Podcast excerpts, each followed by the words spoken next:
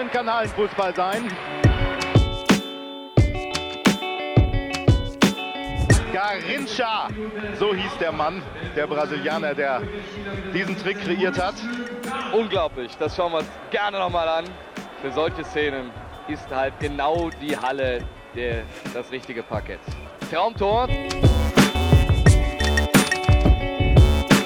Ich finde ohnehin, man soll das Verletzungsrisiko in der Halle nur nicht auch überbetonen. Manchmal erscheint das mir viel zu hoch kalkuliert. Nun der Riesenjubel hier. Blau-Weiß 90 gewinnt erneut das Hallenturnier in der Berliner Deutschlandhalle.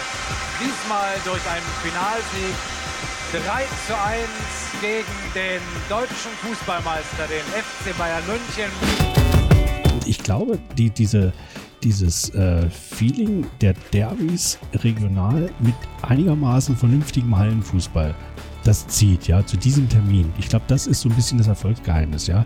Und traut sich Gott sei Dank keiner, zu diesem Termin hier in der Region irgendein anderes Hallenturnier zu machen. Ja, das ist sicherlich auch ganz gut. 20 Jahre ist es her, dass das letzte Turnier im DFB Hallenmasters gespielt wurde. Es war immer zur Winterszeit, dass man vor dem Fernseher saß und Ailton auf dem Rasen gesehen hat und völlig begeistert war.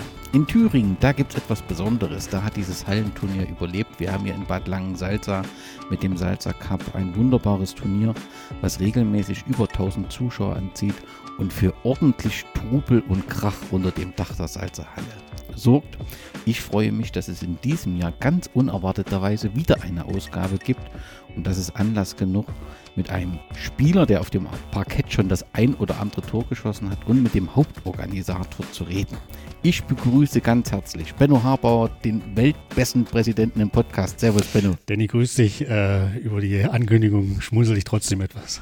Ich freue mich sehr, mit dir über den Salzer Cup reden zu können, wo ihr viel, viel Herzblut reinsteckt, sowohl von der Organisation als auch meistens die Spieler der Preußen auf dem Parkett. Und umso mehr freue ich mich, dass Martin heute auch da ist. Servus, Martin Fiss. Grüß dich, Danny. Wie geht's dir, Martin? Wie kommst du mit der aktuellen Situation zurecht? Ihr habt sicherlich jetzt Trainingsbetrieb komplett außen vor oder bereitet ihr euch geheim auf den Salzer Cup vor? Also, die Jungen vielleicht, ich jetzt eher weniger. Ich bin derzeit in Elternzeit, kümmere mich ausgiebig um meine Tochter und ähm, genieße mal die angenehmen Seiten ohne fußballerische Verpflichtung.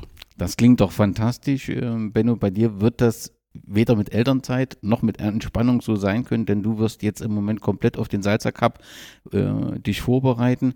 Aber wie sieht es allgemein mit der Fußballsituation in Thüringen aus? Du bist ja auch im Verband in diesen Gremien, die, intensiv diskutieren, wie kann es denn nun weitergehen? Wie geht es denn nun in Thüringen weiter? Ähm, gut, ich bin ein Mitglied des, äh, der, als Ligavertreter in der Thüringen-Liga. Äh, wie es weitergeht, äh, Stand heute würde ich es mal nennen, äh, ist immer noch schwierig zu bestimmen, weil wir äh, können trotzdem nicht in die Glaskugel gucken und sagen, äh, wir können ab Ende Februar, Anfang März wieder in den geregelten Spielbetrieb eintreten. Deshalb äh, besteht mehr oder weniger in den Gesprächen die Hoffnung, dass es so ist. Aber die genaue Vorhersage zu treffen, ist, glaube ich, unglaublich schwierig von dem, was uns jetzt auch kurzfristig noch mit äh, der Pandemie erwartet und deswegen will ich da eigentlich gar nicht so sehr in die Zukunft blicken. Man kann ja eigentlich nur noch am Vormittag für den Nachmittag planen und nicht mehr für den Folgetag. Das ist nun mal gerade so und deshalb ist es recht vage, äh, solche langfristigen Planungen voranzutreiben. Natürlich sind wir in Gesprächen und hoffen, dass es wieder geht, aber ähm, da will ich nicht zu tief ins Glas gucken. Letzte Frage, vielleicht rückblickend zu dem Thema. Hättest du dir gewünscht, dass man die Halbserie bis Weihnachten zu Ende spielt? Das wäre ja grundsätzlich gegangen, wenn man im Prinzip die 2G-Regelung, wenn ich es richtig verstanden habe, in allen Mannschaften erfüllt. Das hat offensichtlich für die eine oder andere Schwierigkeit gesorgt. Hättest du es gut gefunden, wenn man das zu Ende hätte spielen können? Aus der Vereinsbrille gesehen ja, ähm, weil für uns wäre der 2G-Status kein Problem gewesen, weil wir ja nun durch eine Corona-Welle durchgegangen sind als Mannschaft. Ähm, man muss aber einen Konsens finden innerhalb des, äh, der Liga und äh, da gab es doch einige Vereine, die das kurzfristig nicht auf die Beine hätten stellen können. Das kann ich nachvollziehen. Ähm, da gab es sicherlich auch einige, die da Bedenken hatten und auf ihren Tabellenplatz geguckt haben und das muss man halt letztendlich akzeptieren, ja. Und wir haben uns auch vor der Saison zusammengesetzt und haben um Kompromisse gebeten, ja. Das wurde auch von Verbandsseite so äh, und an uns rangetragen und wir haben gesagt, okay, Kompromisse ist okay, machen wir und wir haben ja, wir sind ja trotzdem schon ein Stück weiter als im letzten Jahr mit ja elf Spielen bei uns oder 13 Spieltagen, die wir gespielt haben und von daher äh, bin ich trotzdem guter Hoffnung, dass wir die zumindest die Halbserie rumkriegen. Letzte Frage zum äh, Fußball auf dem Rasen, bevor wir zum Parkett kommen. Martin, im, im Abschluss der letzten Saison habt ihr kurz an der Oberliga ge, ja, gerochen, beziehungsweise war knapp davor, war im Finale um die Oberliga-Aufstieg. Äh, In diesem Jahr ist es nicht ganz so, dass ihr vorne mitspielt, trotzdem zufrieden mit der aktuellen Saison oder sagst du, unter den Gegebenheiten, gerade Corona in der Mannschaft, ist mehr überhaupt nicht möglich gewesen? Ja, das könnte man als Ausrede gelten lassen, Corona, aber finde ich nicht, weil wir haben nie Konstanz unser Potenzial ausnutzen können. Also mit den Bedingungen, was wir vorfinden, auch mit der Mannschaft, ähm, wie wir Fußball spielen können, das haben wir einfach nicht ausgenutzt. Und das finde ich ist zu wenig, wo wir stehen. Also da sind Niederlagen dabei.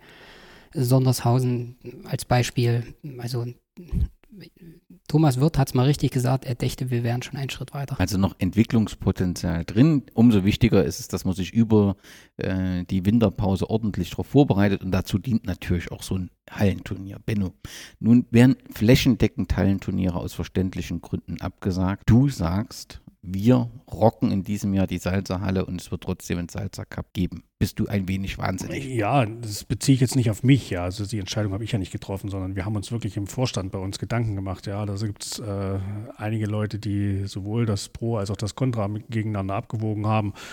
Das war nicht einfach. Wir haben eine Verantwortung gegenüber äh, unseren Vereinsmitgliedern, aber auch letztendlich gegenüber der Gesellschaft und äh, dem müssen wir nachkommen. Und äh, da geht es darum, zum einen die die Vorgaben der Politik anhand der, der pandemischen Lage umzusetzen, aber auch äh, letztendlich dafür zu sorgen, wir als Verantwortungsträger äh, Sport zu treiben, würde ich es mal ganz lapidar nennen. Ja? Und bei uns ist es nun der Fußball. Und äh, wenn wir äh, die höchstmöglichen Hygiene- und Sicherheitsvorschriften einhalten und ohne Zuschauer spielen und nur uns zum Kicken treffen, wie wir es früher mal gemacht haben, ja, dann, dann bin ich optimistisch, dass wir das auch ähm, in dem Maße, wie wir es planen, nämlich im ganz kleinen Rahmen Salzer Cup Light eigentlich hinbekommen. Ja? Und deswegen glaube ich nicht, dass wir wahnsinnig sind. Ähm, wir sind äh, einfach sind wir an die Sache rangegangen zu sagen, Mensch, lasst uns doch versuchen, was geht und nicht immer darüber zu sprechen, was nicht geht. Ja, und deswegen haben wir es äh, ja wirklich in einigen Vorstandssitzungen besprochen und haben dann die Entscheidung getroffen, in dem Maße die Turniere durchzuführen, wie wir es jetzt geplant haben. Dann stell uns kurz vor, wie ihr es geplant habt, das ähm, durchzuführen. Also wichtig war für uns zum einen, dass nicht nur der Erwachsenen- und oder der Juniorenbereich spielt, sondern dass wir entweder alles absagen oder alles spielen. Ja, das war für uns die Grundvoraussetzung. Der Nachwuchs äh, ist halt nicht unter 2G möglich. Ja, das ist, ist schwierig, weil eben auch in den, in den unteren Altersklassen noch nicht so viele Kinder geimpft sind.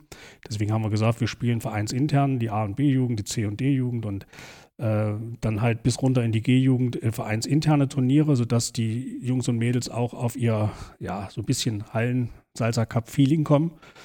Und im Erwachsenenbereich dann, wir haben ja dieses Jahr, seit diesem Jahr auch eine Frauenmannschaft und plus die alten Herren, plus die erste und zweite Mannschaft, dann zu sagen, ein kleines Turnier mit vier Mannschaften, sodass wir maximal 60 Leute in der Halle sind und dann äh, ein kleines Turnier spielen, maximal zwei Stunden. Und die Mannschaften, die wir eingeladen haben, das waren ja eigentlich von Anfang an mehr als die vier, die haben dann auch letztlich zugesagt. Und äh, das freut uns und wir werden alles daran setzen, dass äh, wir ja die Hygienevorschriften und die Maßgaben, die uns daran gesetzt werden, so eine Veranstaltung auszurichten, auch einzuhalten. Und das wird auch zu 100 Prozent äh, der Fall sein. Das heißt, ihr habt 2G, macht dann noch Tests, also 2G plus letztendlich freiwillig, das äh, genau. komplett, dass das alle äh, Teilnehmer, Pressevertreter und was es da alles gibt, machen muss. Aber wie kann denn nun der Salzer Cup Finn, wie kann denn der nun teilnehmen? Um, wir haben äh, geplant, äh, im, in, für die Nachwuchsturniere werden wir immer mal so Einblendungen machen, als, als Kurz-Livestream über unsere Facebook-Seite, dass auch die Eltern mal reinschauen können, sind ihre Kinder wirklich dort oder sind sie irgendwo in der Stadt unterwegs? Nein, äh, das wird der Markus so quasi als, als äh, ja, Einstimmung pro Tag immer bringen. Ähm, und abends werden wir dann den äh, den Livestream bei den Erwachsenen bringen. Also zumindest äh, was die erste Mannschaft betrifft, werden das die Jungs von FUPA übernehmen. Äh, die werden kommen mit einer, ja, mit zwei Moderatoren auch, die versuchen da auch Interviews zu führen, werden das also als kompletten äh, Livestream übertragen. Bei der zweiten Mannschaft werden wir es selbst übertragen, auch als Livestream, sodass äh, sich jeder einwählen kann, der Lust hat und äh, so ein bisschen das Salsa Cup-Feeling in seine ja, Wohnung zu bringen. Äh, kein nicht vergleichbar mit dem, wenn es vor Ort stattfindet, aber äh, letztendlich sind es regionale Derbys, die den einen oder anderen sicherlich auch vor den Rechner locken wird. Und äh, man kann auch gerne sich eine Flasche Bier dazu aufmachen, so wie es beim Salsa Cup üblich ist, und dann äh, kann man das verfolgen, ja. Okay, also ich finde dann auf eurer Facebook-Seite oder auf eurer Internetseite auf jeden Fall den Link, wer rechtzeitig informiert. Termine für das Männerturnier ist der 27.12., die anderen sind 27.12. die erste Mannschaft, 28.12. die zweite Mannschaft und am 29.12. die Frauen. Am 30. beschließen das die alten Herren. Äh, jeweils 19 Uhr geht's los. Der Link wird jeden Tag bei uns auf der Facebook-Seite oder auf der Homepage ersichtlich sein. Wir wollen ja heute auch ein wenig in die Geschichte des Salzer Cups gucken. Die Tatsache, dass es ein Frauenturnier gibt, ist das erste Mal, ne? Nein. Ah, nein, Danny. Äh, Mist. Es gab auch schon zu den Zeiten 1996, seitdem äh, der Salzer Cup äh, zum ersten Mal ausgetragen wurde. Damals gab es noch eine Frauenmannschaft bei Preußen und da wurde auch äh, der Salzer Cup für die Frauen ausgeführt. Ich bin mir jetzt nicht ganz sicher, ich glaube drei oder vier Jahre. Und äh, sodass das jetzt mit Unterbrechung von knapp 20 Jahren der erste Salzer Cup der Frauen ist, der jetzt quasi eine Wiederaufnahme erfährt. Wunderbar. Martin, ganz kurz nochmal zum Turnier im aktuellen Jahr. Drei Mannschaften als, als, als Mitbewerber. Freust du dich auf das Turnier? Es ist ein ganz kleiner Schritt zurück in die Normalität, sage ich mal, weil es fehlt schon um die Weihnachtszeit unheimlich viel. Wenn ich da zurückblicke, die letzten 15 Jahre, ähm, Weihnachten stand immer der, der Salsa Cup im Fokus. Und da hat man teilweise eben auch nur oder ein Kloß weniger gegessen über die Feiertage, weil dann eben der Salsa Cup noch anstand. Ist eine schöne Sache und ähm, im Endeffekt wieder ein Beweis, was der Verein alles auf die Beine stellen kann.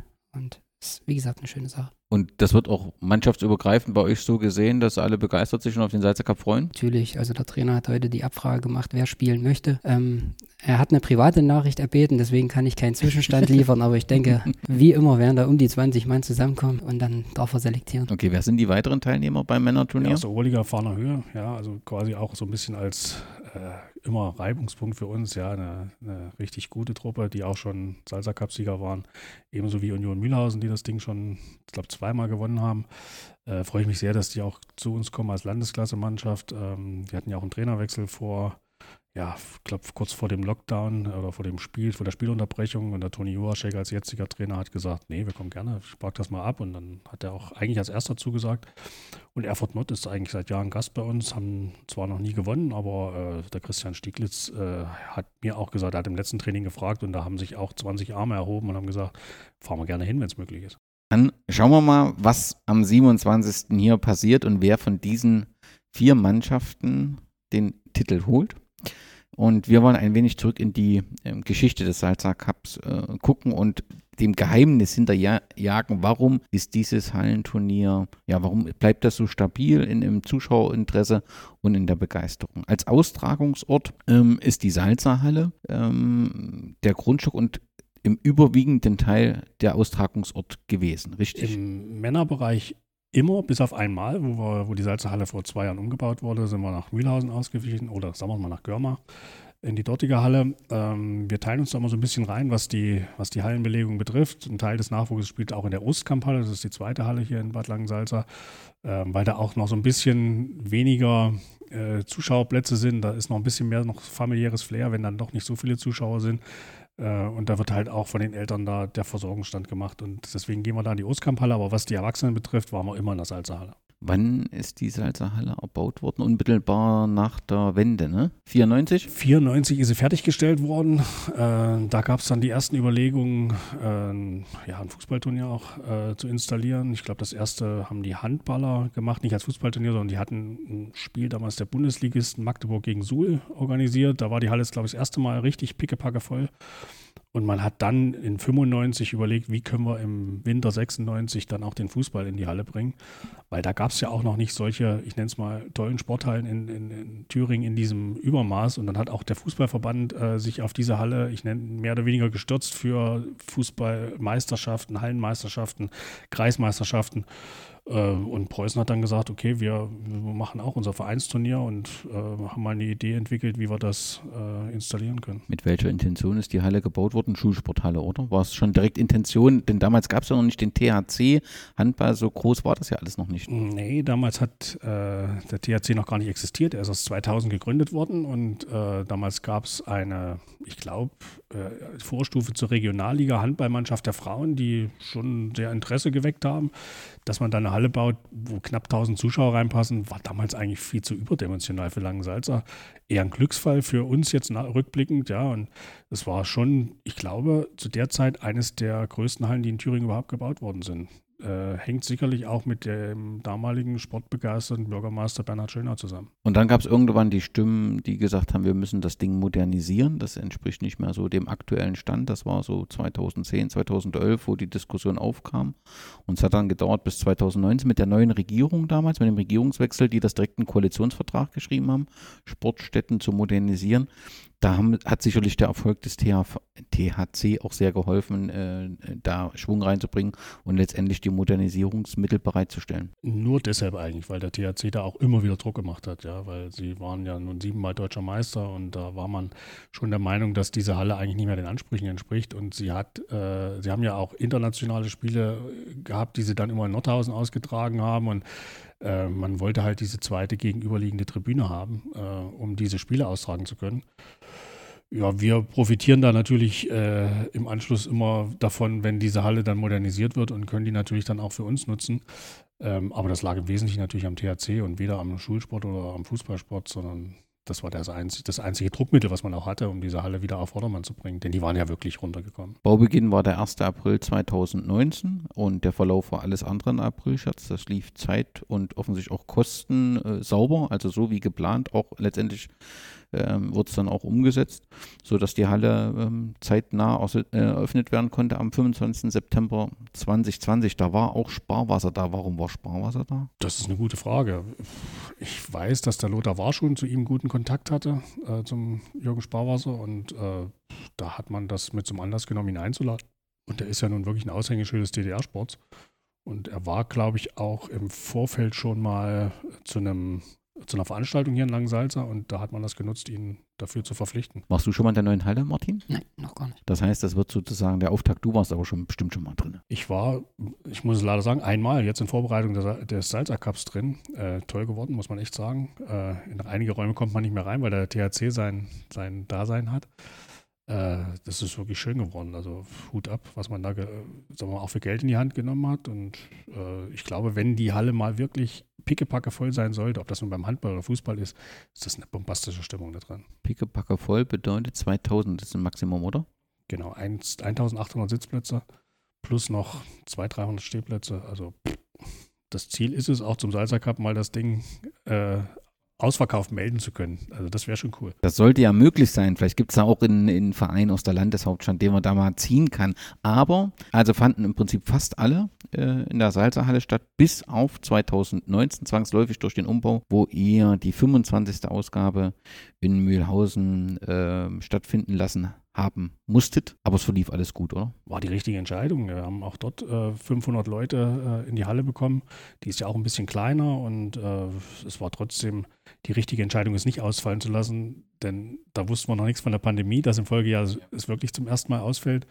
Und dass es nun gerade das Jubiläum war, ja, äh, whatever, das ist halt so, ja, das ist jetzt nicht so dramatisch. Und auch dort wir, äh, waren wir wirklich äh, von den Gastgebern damals, also das war der Handballclub Thomas Münzer in Mühlhausen, äh, ganz toll begleitet worden. Die haben uns da alles zur Verfügung gestellt. Der Landkreis hat sich damit eingeschaltet über den Harald Zanger. Ähm, Chapeau, das war wirklich äh, gegenseitige Hilfe und äh, werden wir nicht vergessen. Das klingt hervorragend. Hätte man vor dem Thema Mühlhausen und Langensalza, aber das dann vielleicht eben nur auf dem Rasen, nicht dann außerhalb. Das klingt doch fantastisch. Absolut. Und, und äh, auf dem Rasen muss es knallen, wenn die zwei Vereine gegeneinander spielen. Ja, das ist, das ist, warum auch nicht? Ja, das, dafür gucken wir Fußball, ja. Und, aber alles drumherum ist das Verhältnis zum, auch zum FC Union vollkommen intakt und äh, da gibt es äh, eigentlich nur positive Gespräche auch miteinander. Und äh, wenn wir uns zum Fußball gucken treffen, dann steht der eine rechts, der andere links und danach trinken wir ein Bier, das ist okay. Das Turnier wäre nicht denkbar ohne Sponsoren. Was ich gefunden habe, ist seit 2003 war oder das Druckhaus Thomas Münzer Namensgeber. Und seit 2012 ist es, glaube ich, Mario Thüring.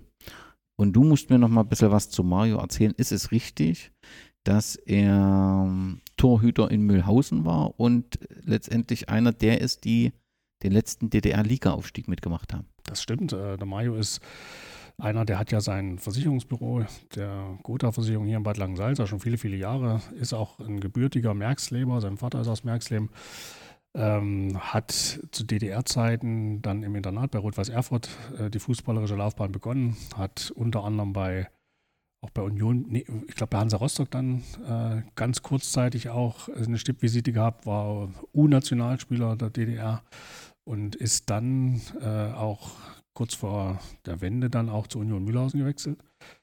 Ich weiß nicht mehr, aus wo er herkam. Ich glaube, er war auch nochmal in Hoyerswerda. Ich glaube, er kam aus Hoyerswerda äh, und ist dann nach Mühlhausen gegangen zum damaligen Trainer Rainer Tröllitsch, der auch mal ein Langsalzer war und hat da den DDR-Liga-Aufstieg mitgeschafft und ist dann aber, glaube ich, nicht mehr so lange geblieben. Hat dann nochmal ein paar Jahre in Rola gespielt und in äh, Treffort, glaube ich. Und dann ist er äh, irgendwann in Rente gegangen, Fußballrente, und hat gedacht, was mache ich jetzt? Ja, gucken wir mal, wie wir mit den Preußen zusammenkommen. Ich kenne ihn ja schon viele, viele Jahre. Und dann, als die, die, das Druckhaus Thomas Müncher damals ausgestiegen ist als Hauptsponsor, nach, ich glaube, acht oder neun Jahren, äh, bin ich mit Mario ins Gespräch gegangen und seit, ich glaube, neun Jahren jetzt ist er der Hauptträger der Lasten des Salzer Cups und das ist bemerkenswert für so ein kleines Büro, aber er macht das mit Herzblut und das merkt man auch immer wieder. Er geht da selber auch auf, mit auf Co-Sponsorensuche und äh, organisiert viel. Und das ist schon eine feine Sache, dass wir so einen dann an der, an der Backe haben. Und äh, der wird auch in diesem Jahr, trotz dass keine Zuschauer kommen, äh, auch als Hauptsponsor weiter tätig sein und da auch äh, einen Sponsorenbeitrag leisten. Ja, und ich finde, also so wie du das beschreibst, macht das für mich ja auch den Salzer Cup aus, dass es da so ein paar Verrückte gibt, die zueinander gefunden haben, sich und, und äh, deutlich mehr ähm, engagieren, um das eben möglich äh, zu machen. Er ist auch ausgezeichnet worden mit der Ehrennadel des Landessportbundes. Das habt ihr auch im Rahmen des Salzer Cups gemacht. Das zeigt, das ist ähm, hier sehr, sehr engagiert. Das Thema Hallensprecher ich finde das beim Salzer Cup immer ähm, wird sehr, sehr gut gemacht. Es hat angefangen mit Olaf Koch. Wer war Olaf Koch? Olaf Koch war ein äh, Vater eines Spielers von Marcel Koch, der damals auch in der ersten Mannschaft gespielt hat. Der war auch hier äh, Stadionsprecher, hat das dann auch, weil kein anderer da war, in der Halle gemacht. Äh, ich glaube, das war auch von Beginn an so, dass er das gemacht hat. Und äh, irgendwann ist man dann äh, auf den Markus Fromm dann gekommen. Äh, der Markus hat das gemacht, viele, viele Jahre. Dann haben wir gesagt, komm, wir machen nochmal ganz was anderes. Haben wir dann den äh, Scholle Scholkowski von Radio SAW, der ja auch aus Mühlhausen ist, mit dazu genommen. Und das hat nochmal so einen Schub gegeben, äh, wo die Leute gesagt haben, Mensch, die Stimme kennen wir. Und das sind eigentlich so die drei Stimmen, die man kennt vom Salzach Cup. Ja. Der Markus macht das ja auch beim Nachwuchs, der macht das bei der zweiten Mannschaft und äh, das, da hat er schon richtig zu tun zwischen den Feiertagen. Und er muss das auch in Mühlhausen machen bei der 25. Ausgabe. Und warum?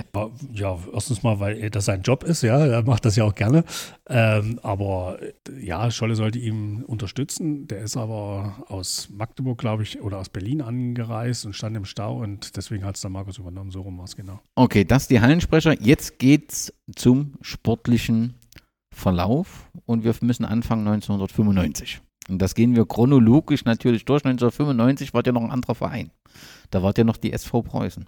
Wir waren noch der SV Preußen 01, genau. Äh, der erste Salzer Cup war ja noch nicht zwischen den Feiertagen. Das war noch nicht im Dezember. Ganz kurz, was hast du gemacht 1995, Martin? Ich habe gerade gerechnet, ob ich da in die fünfte Klasse gekommen bin. ah, da gab es noch keine Nachwuchsturniere? Oder gab es Nachwuchsturniere beim ersten auch gleich? Da gab es auch schon Nachwuchsturniere, ja, ja. Doch. Und du warst da noch nicht im Nachwuchs hier?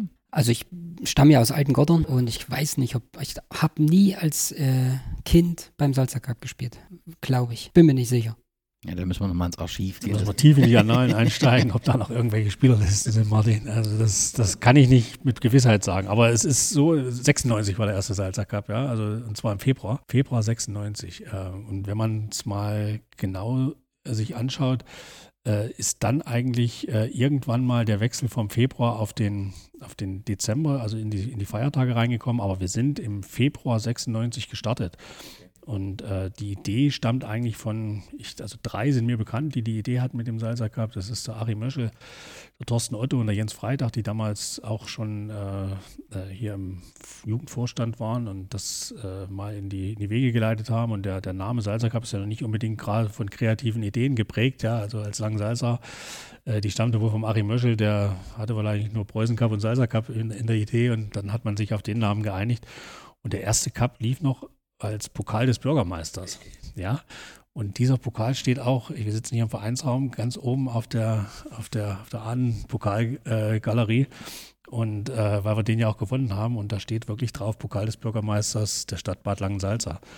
Ähm, das wissen viele gar nicht, ja, weil das ist eigentlich so ganz weit in den Hintergrund getreten. Das war aber nur einmal dann sozusagen, oder? Das war nur einmal, das war so ein bisschen der Schirmherr damals, der Bernhard Schönau, und hat gesagt, okay, die Preußen haben eh damals kein Geld gehabt, ich sponsere euch wenigstens einen Pokal, ja, damit er da auf jeden Fall keine Kosten habt. Und äh, das war damals äh, ja so eine Anekdote für den ersten Cup. Beim ersten Cup standen die beiden Preußen-Mannschaften im Finale. Die erste hat 4-0 äh, gewonnen. Wie viele Mannschaften haben an dem ersten Männerturnier teilgenommen? Das waren acht, acht Mannschaften, äh, waren relativ, äh, also ich würde mal sagen, ganz regionales Turnier. Da haben Mannschaften aus der unmittelbaren Nähe gespielt, wie Schönstedt, Großwelsbach, ja, das war noch, da muss man ja auch bedenken, da hat Preußen noch in der Kreisliga gespielt, ja.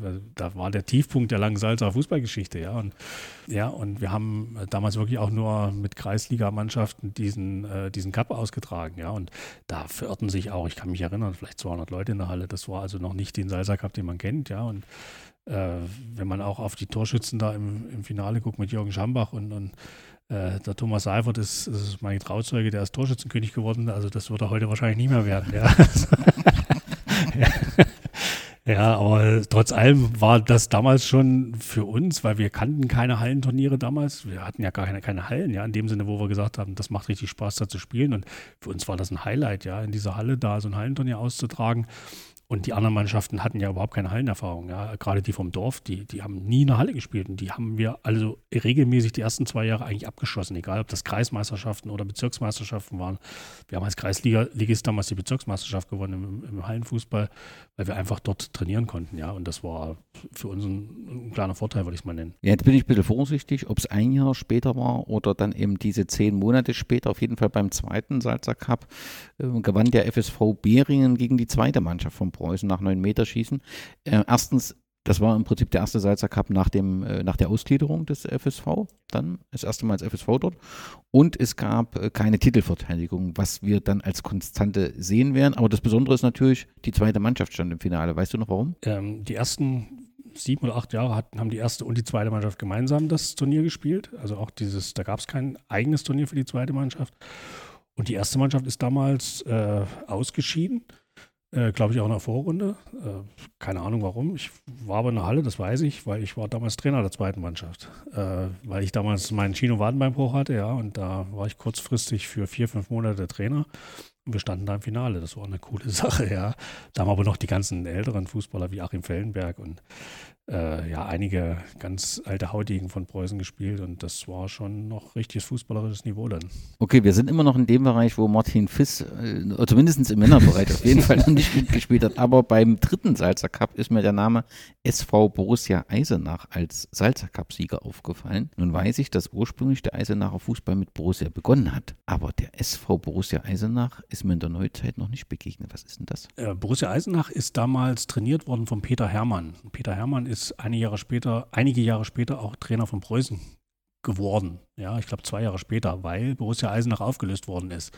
Und Borussia hat damals eine, eine ganz tragende Rolle im Eisenacher Fußball gespielt. Es war die zweite Kraft hinterm FC Eisenach. Oder damals Wartburg statt Eisenach. Und äh, die sind dann aber, weil sie auch, man, man liest gerade hier den Torschützen Petrov, die hatten viele ausländische Spieler in, in, in ihren Reihen und haben das finanziell, glaube ich, nicht verkraftet und sind deshalb mittlerweile von der Bildfläche verschwunden, aber auch ein Traditionsverein. Ähm, und als dieser Verein dann nicht mehr existiert hat, ist der Trainer dann zu uns gekommen. Okay, war auf jeden Fall aus meinem Bewusstsein verschwunden. Ich weiß, dass die Linie bis zum FC Eisenach bei Borussia anfängt, aber dass es nach der Wende eine Borussia gab, das, das äh, hatte ich noch nicht gesehen. 1998 haben die Preußen gewonnen. Das an sich ist schön, aber nicht bemerkenswert. Bemerkenswert ist die Tatsache, dass dort die Mannschaft aus Taura mitgespielt hat. Und nun hast du ja gerade gesagt, der Salzer Cup ist so ein lokales Turnier und plötzlich sind die Sachsen dabei. Wie kam es denn dazu? Das war genau dieser Trainer Peter Hermann, der 1999 äh, bei uns Trainer war und kannte überregional ganz viele, ja. Also der war auch Kreislehrwart und da hat der also, da waren Mannschaften aus Leipzig da, aus Dresden da, äh, ich glaube Tabak Dresden hießen die äh, und aus Taucher da. Ähm, das hat äh, zwar so ein bisschen was Neues reingebracht in den Cup, aber hat rein zuschauertechnisch überhaupt keine Basis gehabt und das waren vielleicht 200 Zuschauer in der Halle äh, das hat uns nicht unbedingt äh, nach vorn gebracht und das haben wir dann auch ganz schnell wieder sein lassen, diesen regionalen Charakter wieder zurückzuführen. 1999 gewann Normania Treffort und im Jahr 2000 fanden nur Nachwuchsturniere statt, laut Chronik wegen Terminproblemen. Was gab es denn für Terminprobleme? Ist, glaube ich, eine Anekdote. Ich glaube, man hat es einfach verpasst gehabt, Mannschaften einzuladen. ja, also, also damals, anders klingt es besser. Da, okay. Damals äh, war, glaube ich, die, die Geschäftsstelle eher unterbesetzt, würde ich es mal nennen, ja. Und äh, es hatte sich so keiner so richtig äh, ja, dafür in Frage gekommen gefühlt, die Männerturniere zu organisieren. Und da ist er halt ausgefallen, fanden nur Nachwuchsturniere statt und äh, man hat das dann halt schön verpackt und hat gesagt, es gab halt Terminprobleme. Jetzt habe ich von 2001 bis 2008. Besonderheiten fallen mir auf, dass äh, Rot-Weiß Erfurt 2 2005 im Finale stand und mitgespielt hat. War das regelmäßig, dass die zweite Mannschaft da war oder war es eher selten? Eher selten, war schwierig damals ranzukommen an die, an die Jungs. Äh, die haben auch andere Turniere gespielt, wo es eigentlich mehr Preisgelder gab. Ähm, aber weil du sagst, eigentlich so das erste Derby-Finale gab es eigentlich 2001, äh, Langensalza gegen Greventonner. Da hat die halt das, eigentlich das erste Mal richtig gebebt, kann ich mich auch erinnern, weil es mein, mein erster Titel war, wo ich selber mitgespielt habe. Ja, dass das äh, äh, war eigentlich auch so der erste, der mir in Erinnerung geblieben ist, weil wir danach lange gefeiert haben. Das kann ich äh, bestätigen. Der Finalgegner Greventonner ist heute in, in, dem Verein Fahner Höhe aufgegangen, ne? Genau, das ist die, die Spielgemeinschaft Dachwig Döllstedt Greventonner, die sich dann zu Fahner Höhe zusammen fusioniert haben. Und äh, Greventonner ist ja auch nur fünf Kilometer von hier weg und das waren schon immer heiße Duelle, ja. Und da haben dann auch ein paar gespielt, die sowohl als der einen auf der anderen Seite mal gekickt haben und da ging es immer heiß zur Sache, weil die auch immer unglaublich viele Zuschauer mit in der Halle äh, mitgebracht haben. Ja, und das war immer ein sehr gern gesehener Gast. SG Fortuna Remstedt war der nächste Sieger. Remstedt, ein Remstedt, ja, man muss es äh, äh, bedenken, das ist ein ganz kleiner Ort vor Gotha auch ein, ein, eine Mannschaft, die jedes Jahr eigentlich teilnimmt, mittlerweile ja als Kreisligist bei der zweiten Mannschaft mit in den Turnieren dabei gewesen, aber die haben damals wirklich auch exzellente Hallenspieler gehabt. Äh, kann ich mich erinnern an den, an den Göllach, der auch die drei Tore im Finale gemacht hat. Ein Top-Stürmer und äh, auch einer, der in Remstedt verwurzelt ist. Die haben sich da in dieses Turnier so reingebissen gehabt, sodass die dann auch Alten Gottern im Finale geschlagen haben. Martin, da warst du aber noch nicht dabei. Gell? 2003? Zwei. nee, zwei nicht. Aber äh, Benny Schwarzhaupt müsste da auch schon dabei gewesen sein, oder? Nee, nee, Benny Schwarzhaupt war da nicht dabei. Der kam erst später. Aus Remsch, da war der noch Nachwuchs. Genau. Okay, dann haben wir SV Grün-Weiß Schönstedt äh, 2003. Das zeigt eben auch, dass zumindest vom Namen her kleinere Orte erfolgreich waren. Sensationell. Schönstedt hatte damals, und Martin wird das bestätigen können, eine Bezirksligamannschaft, die äh, seinesgleichen suchte für ein Dorf. Ja, da wog jeder Spieler gefühlt im Schnitt zehn Kilo mehr als unsere. Ja. Wir haben ja in einer Bezirksliga zusammengespielt. Grünweiß Schönstedt war eigentlich nicht die typische Hallenmannschaft. Ja. Die haben also eher so das Rustikale bevorzugt. ja. Da flogst du auch mal so äh, durch die Gegend. Das ja. Schleiß des Hallenfußballs. Absolut, ja. Die haben, äh, die haben aber auch in der Halle dann irgendwie so ein System gehabt äh, mit dem Busse da vorne drinne und äh, Klippstein. Äh, hinten haben sie sowieso zwei, zwei äh, Raketen gehabt äh, oder richtige Kanten gehabt, wo du auch in der Halle nicht versucht hast, unbedingt drum rumzulaufen, weil da wärst du im Aus gewesen. Ja. Und Schönstedt hat in dem Jahr, ich glaube, die haben davor und danach nie wieder ein Hallenturnier gewonnen, aber die haben dann diesen, ich nenne es damals schon großen Salsa Cup gewonnen und die sind in das Dorf zurückgefahren und haben, glaube ich, drei Tage durchgefeiert. Ja. Fantastisch. Ja. Also da, da, erzählt man heute noch von, ich weiß das auch, ich kenne ja auch einige aus Schönstedt und der Clou an dieser Geschichte war, am nächsten Tag hat das Turnier der zweiten Mannschaft stattgefunden und da hatte die zweite Mannschaft von Schönstedt auch gewonnen. Ja.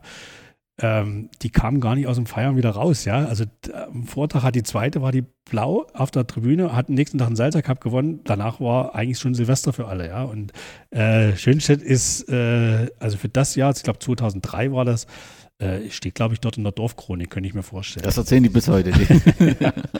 so, und dann war es 2004 der SV Nagelstedt. Negelstedt, ja. Negelstedt, Äh, ja. Negelstedt, auch heutiger Kreisligist, dass die auch immer bei der zweiten Mannschaft spielen. Die haben wirklich diesen Salzer Cup auch gewonnen, ähnlich wie Schönstedt, auch als überraschend. Da hat ja auch immer die erste von Preußen gespielt. War für die natürlich auch immer eine Riesenmotivation, da äh, in dieses Turnier zu gehen. Negelstedt hat in die Folgejahre, glaube ich, viermal in Folge im Finale der zweiten Mannschaft gestanden und alle verloren. Ja, also alle nacheinander verloren, haben aber in 2-4 gegen Großen Gotter nach einem Meterschießen gewonnen. Äh, ja, äh, erzählt man sich, glaube ich, auch noch davon. 2005 hat das erste Mal Union Mühlhausen in der Salzer Halle gewinnen können. Ich weiß nicht, 2005, wie waren dazu die Zuschauerzahlen? Ich weiß, das war eigentlich so das erste Mal, wo es so richtig äh, ausverkauft war. Ja? Äh, weil Union hat auch das erste Mal 2-5 teilgenommen. Das war also zum 11. Cup war Union das erste Mal da. Nach vielen Anfragen auch, ja, hat man sich dann doch durchgerungen, zum Erzrivalen zu kommen, weil eigentlich war Müller, Langsalzer bei Mühlhausen gar nicht auf der Landkarte, weil wir äh, damals immer klassentiefer Stimmt, das darf man nicht haben, vergessen. Ne? Union hat immer Verbandsliga gespielt Ja. und wir waren eigentlich Bezirksligist, ja, also zwei Klassen tiefer gespielt. Und äh, da hat man sich dann, ich nenne es jetzt mal salopp, herabgelassen, dann nach Langensalza zu fahren, holt das Ding, fährt nach Hause und hat gesagt, haben wir doch euch gleich gesagt, ja. Äh, da war das Verhältnis auch noch ein bisschen angespannter, ähm, aber nichtsdestotrotz, äh, ja, kann ich mich erinnern, das lief trotzdem sauber ab. War Ronny Rink im Tor, der hat damals im Finale die 9 Meter alle gehalten äh, gegen Rot-Weiß. Äh, da flogen auch, glaube ich, ein paar Tische durch die Gegend, als die Rot-Weiß-Fans da das nicht ganz einverstanden sahen, dass sie da verloren haben. Äh, da hatten die Ordner das erste Mal richtig zu tun in, der- in der Salzhalle, ja. 2006 SG Alden-Gottern. Da waren wir heute offensichtlich in der Spielgemeinschaft mit Welsbach. Genau. Die schlugen die Preußen im Finale. Ja, und da will ich eigentlich gar nicht so zu viel, zu viel dazu sagen. Äh, man braucht nur auf den Finaltorschützen und den Torschützenkönig zu schauen, wer da äh, die meisten Tore gemacht hat. Der sitzt hier mit am Tisch, Martin. Hau mal raus. Ich weiß, dass ich dir zur Siegerehrung ein Preußenbuch geschenkt habe. Richtig, das habe ich ja anlässlich zu deinem Geburtstag schon erzählt, die kleine Anekdote. Ja, und ja. Mit dem breiten Grinsen mir dieses Buch da übergeben und ich als 19-Jähriger konnte mal so gar nichts damit anfangen, aber nee, Es war die, Kron die Preußen-Chronik, ja? Das war die Preußenchronik und das war so die Vorstufe zu, zu, zu, zur Anbahnung des Wechsels von Martin, den ich, der da noch zwei Jahre gedauert hat. Zwei Jahre lang, ja. Der musste die Chronik durchlesen die ganze Zeit. Deswegen. Martin, was, äh, was hattest du für Eindrücke von dem Turnier? Es war sicherlich dein erstes Turnier damals im Salzer Cup, ne? ich glaube, das war schon das zweite. Ähm, ja, ich hatte es ja vorhin schon gesagt, Weihnachtszeit ist verbunden mit dem Salzer Cup, absolutes Highlight und ich habe jedes Jahr darauf hingefiebert äh, in der Winterpause auf dieses Turnier, weil gerade wenn man so mit alten Gottern ähm, dann in die, in die große Stadt kommt äh, und, und da so eine Halle sieht, die ja, wie gesagt, sehr imposant ist. Und ganz einfach, wenn man unten steht und diese, diese Kulisse, diese Lautstärke, das hat schon was so als junger Pimpf. Ja, und vor allem, wenn du dann im Finale gegen die Preußen stehst, ist ja nochmal Eskalationspotenzial da. Ja? Also das Turnier, ich habe vorhin wirklich nochmal äh, in, in alten Zeitungsartikeln äh, geschmökert und, und Bilder gefunden und das Turnier werde ich so nicht vergessen, weil wir sind da auf dem Dorf, war der Altersschnitt ein bisschen höher. Da hatte keiner Lust, groß Halle zu spielen und dann waren es wirklich nur die Jungen plus äh, Olaf Walter und Stefan Giesel. Und wir sind gerade so in die, ins Halbfinale gekommen und hatten im letzten Gruppenspiel unseren Torwart verloren. Der ist mit einer Gehirnerschütterung ins Krankenhaus gekommen und dann ist Olaf Walter ins Tor gegangen und wir hatten nur noch fünf Feldspieler, quasi ein Wechsler und haben uns dann eben so da durchgewuselt.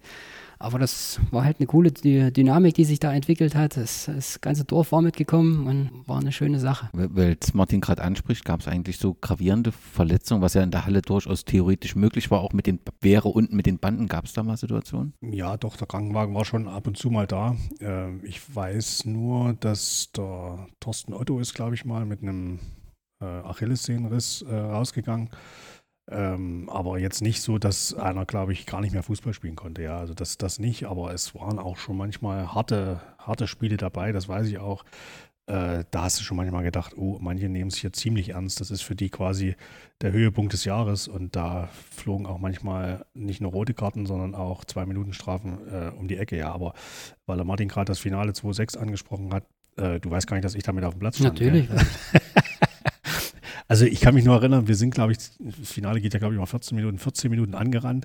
Und einmal geht der Fist mit seiner Schnelligkeit, glaube ich, und ich stand mit auf dem Platz an uns vorbei, schiebt das Ding rein. Und wir sind wirklich, wir haben Chancen ohne Ende gehabt und haben verlieren das 1-0, ja. Und das war Martin eigentlich so, wo ich das erste Mal bewusst war, dass der eigentlich richtig gut kicken kann und sau schnell ist. Und das äh, äh, war dann für mich auch der Zeitpunkt zu sagen, jetzt höre ich lieber auf. War das das einzigste Spiel, wo ihr gegeneinander gespielt habt oder gab es noch? Im Finale ja, aber wir haben sonst öfter gegeneinander gespielt. Testspiele. Äh, Testspiele kann ich mich erinnern, haben wir mal 6-0 verloren. Das war im Winter, wo wir gerade so elf Mann waren. Haben wir in Altengordon sechs Buden gekriegt. Fies hat, glaube ich, vier Tore gemacht. Äh, und das habe ich gesagt, nee, das brauche ich nicht mehr. Das war kurz vorm Ende. 2007 stand keiner von euch beiden im Finale. Dort äh, gewann Wacker Gotha gegen Union Mirhausen 4 zu 0. Gibt etwas Historisches aus diesem Jahr zu berichten? Ich kann mich nur erinnern, Wacker hat damals mit Steffen Scheidler, Toni Braunschweig, äh, ja, damals Oberliga gespielt. Das war Oberliga ja, Wacker. Ja, das war eine, eine, eine Riesentruppe mit Holger Bühner als Trainer. Äh, die haben das Ding dominiert. Ja. Also man sieht es ja auch im Finale gegen Mühlhausen 4-0.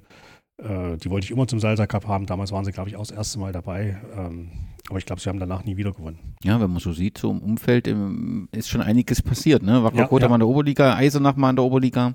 Okay, 2008 Schlotheim gewinnt den Salzer Cup. Habe ich das richtig gespürt, wenn ich hier bei einem Spiel Schlotheim gegen Preußen Langensalza dabei war? So richtig gut ist das Verhältnis zwischen diesen zwei Mannschaften auch nicht gewesen. Zur damaligen Zeit nicht unbedingt. Ja. Jetzt haben wir eine Kooperation mit dem, mit dem Schlotheimer Fußballinternat äh, und die Männer spielen ja keinen Fußball mehr in Schlotheim. Ähm, und damals war das richtige Rivalität, definitiv, ja. Da, äh, ja ich gucke gerade auf die Torschützen, da ist ein gewisser Sascha Reuter dabei, der mittlerweile bei uns spielt.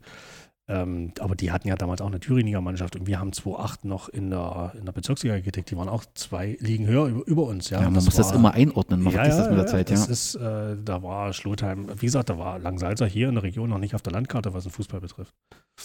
Als Bezirksligist waren wir froh, dass wir, dass wir froh waren, ja. Und äh, das ging ja erst 2009 los, wo wir dann in die Landesklasse aufgestiegen sind. Klar. Und Da war Schlotheim im Prinzip regelmäßig auch in der Verbandsliga. Absolut, ja. Harald Fritz Trainer, Und äh, jetzt to tolle Mannschaft gehabt. Und jetzt davon nicht mehr viel übrig. Kommen wir zu 2009. Der SV Arnstadt ähm, gewinnt dieses ähm, Turnier und machen wir es vielleicht erstmal sportlich, bevor wir äh, uns rund um dieses spezielle Turnier 2009 nochmal äh, kümmern. Es ist ähm, das erste Turnier, was der SV 09 Arnstadt nach seiner Gründung bestreitet, denn äh, im Mai 2009 hatte sich ja der SV Arnstadt Rudesleben und der BC 07 Ar- Arnstadt im feuchten Elfmeter in, äh, zusammengeschlossen und äh, gewann hier jetzt erstmals ähm, das Turnier. Waren die damals das erste Mal dabei auch Arnstadt oder war es Ja, die waren das erste Mal dabei. Die waren auch damals Thüringen-Ligist. Äh, Jürgen Heun Trainer. Stimmt. Ja. Oder war es Krebs? Ich weiß es nicht genau. Kann auch Krebs gewesen sein. Ähm, aber damals auch eine tolle Mannschaft mit beiden Trübenbachs. Äh, die haben das damals, glaube ich, auch dominiert. Leischner, mit dem hast du zusammengespielt. Ja, auch mit den beiden drüben war das, da kann ich mich noch dran erinnern, wo die waren ja da noch blutjung. Mhm. Die haben da mit jedem gemacht, was sie wollten. Also Ja, mit ihrer ja. Technik, das war unglaublich. Der eine Trübenbach bei Meuselwitz und der zweite spielt jetzt mittlerweile In Altengottern. Ähm, 2009 gehört aber auch dazu, ähm, dass das ähm, ein Turnier war, ähm, was in Gedenken an den Preußenspieler Martin Schneider äh, ausgetragen wurde. Dahinter steckt halt eine Geschichte, die auch einen ganz gesamten Verein sehr, ähm, ja, wie so ein Schockzustand versetzte und das mitten im Kampf im Aufstieg um die, die Landesklasse. Könnt ihr uns noch mal so ein bisschen in die Zeit damals mitnehmen? Ja, Martin, du warst auch damals schon dabei, ne? wo wir äh, eigentlich kurz vor, oder es war ja ein Knopf, äh, Spitz auf Knopfrennen mit, mit Siebleben in die, in die Landesklasse aufzusteigen und äh, der Martin Schneider, Torwart damals, 18 Jahre jung, ähm, auf dem Sprung eigentlich auch in die erste Mannschaft, hat einige Spiele da auch gemacht und sollte an dem Samstag, wo wir gegen Waldschleben das vorletzte Saisonspiel haben, zum Einsatz kommen. Und in der Nacht auf, von Freitag auf Samstag ähm, verunglückt er tödlich bei einem Verkehrsunfall. Ähm, das war äh, also die emotionalste Zeit, mit die ich hier erlebt habe. Das war ganz schlimm. Ähm, wir, wussten eigentlich erstmal gar nicht, was, was los war. Und äh, deswegen haben wir auch 2009 in Erinnerung an den, an den Martin damals das Turnier gemacht.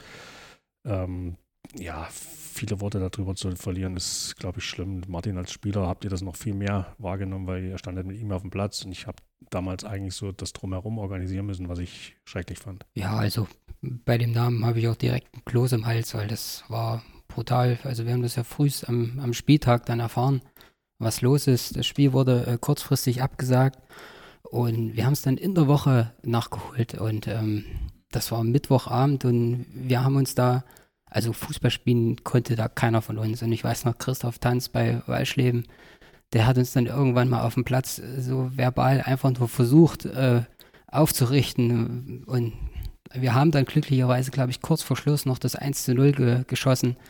Aber wenn ich an die Beerdigung zurückdenke, das ist, also, das Ja, ist wirklich brutal. Furchtbar. Das war diesen Mittwochabend. Wir hatten 1000 Zuschauer hier zu einem Bezirksligaspiel.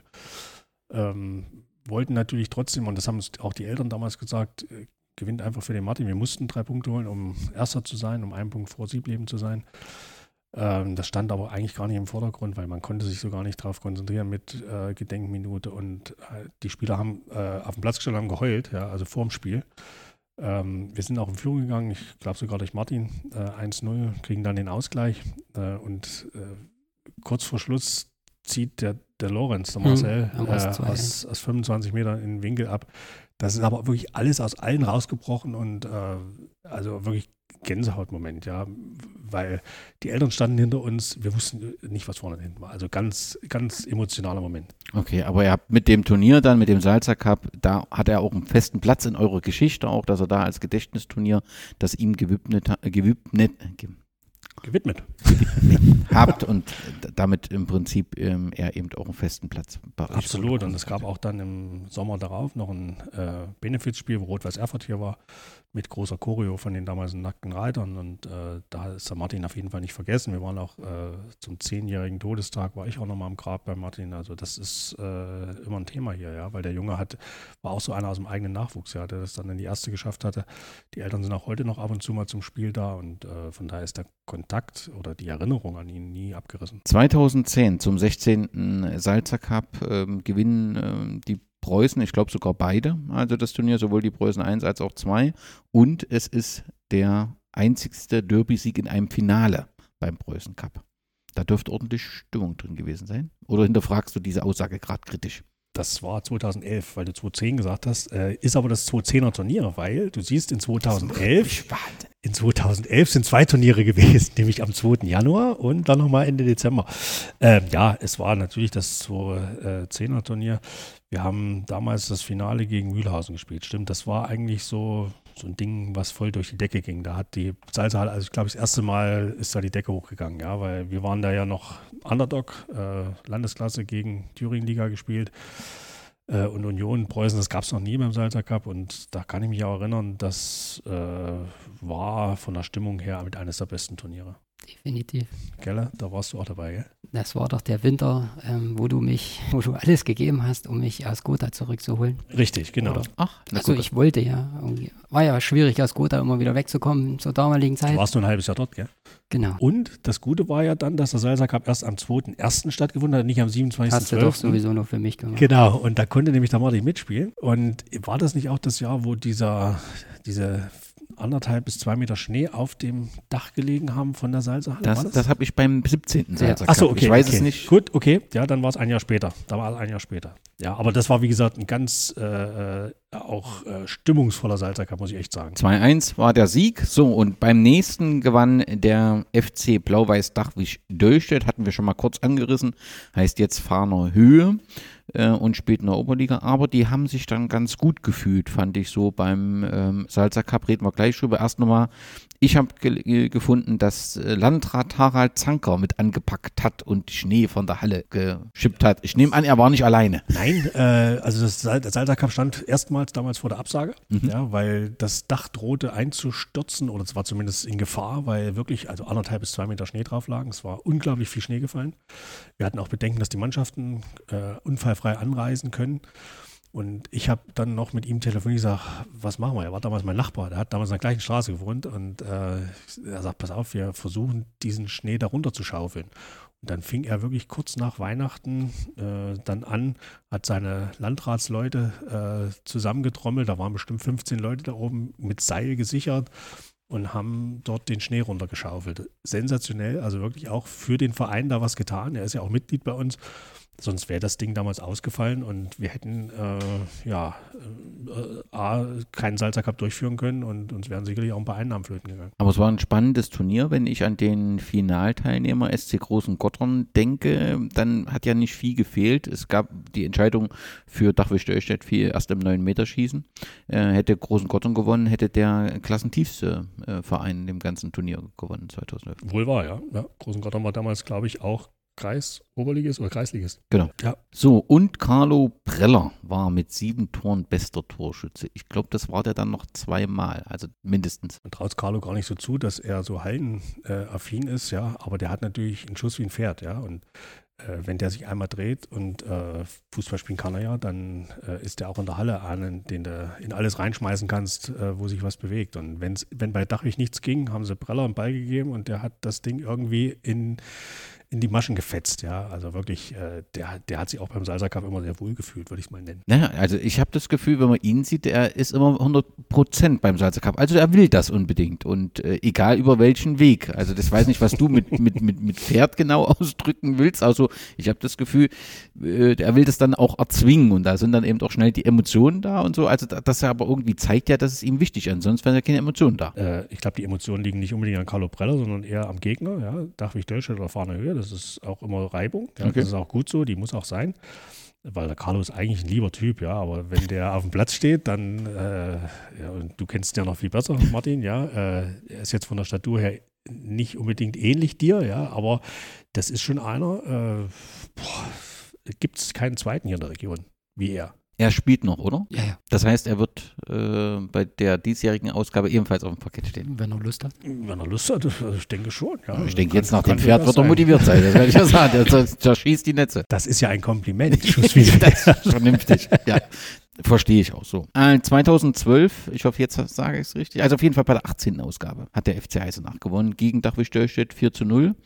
Was besonders war an dem Turnier, was ich rausgefunden habe, war die Absage von Mühlhausen, die, glaube ich, so ein bisschen traurig gestimmt hat. Ich glaube, er war auch kurzfristig, ja, aber genau weiß ich es gar nicht mehr. Mm, also hat man es verdrängt. Ja, ja, genau. Also weiß ich nicht mehr ganz genau. Mühlhausen hatte einige Male abgesagt, auch äh, aus verschiedenen Gründen, weil man sicherlich auch, äh, zumindest kam das immer so ein bisschen durch, nicht unbedingt in die Höhle des Löwen wollte und da auch manchmal ein paar komische Sprüche kriegen kann, aber ich sage, es gibt doch nichts Schöneres für euch, als in Langensalza zu gewinnen, ja, und äh, nehmt das doch einfach hin. Wir würden auch immer gerne in Mühlhausen spielen, ja, also von daher ist das heute sicherlich auch ein bisschen anders. Damals war das als klassenhöhere Mannschaft halt immer so ein bisschen, naja, wir müssen ja dahin. Verstehe schon, verstehe schon. Nochmal zum FC Eisenach, der damals gewonnen hatten. Wir hatten es schon kurz andiskutiert. Damals Thüringsligist, später in der Oberliga, ähm, heute in der Landesklasse das ist schon ein ganz schönes, ähm, man war ja sogar in der Oberliga mal auf dem zweiten Platz gewesen, wo dann Lok hier gespielt hat und Zuschauerrekord und so weiter.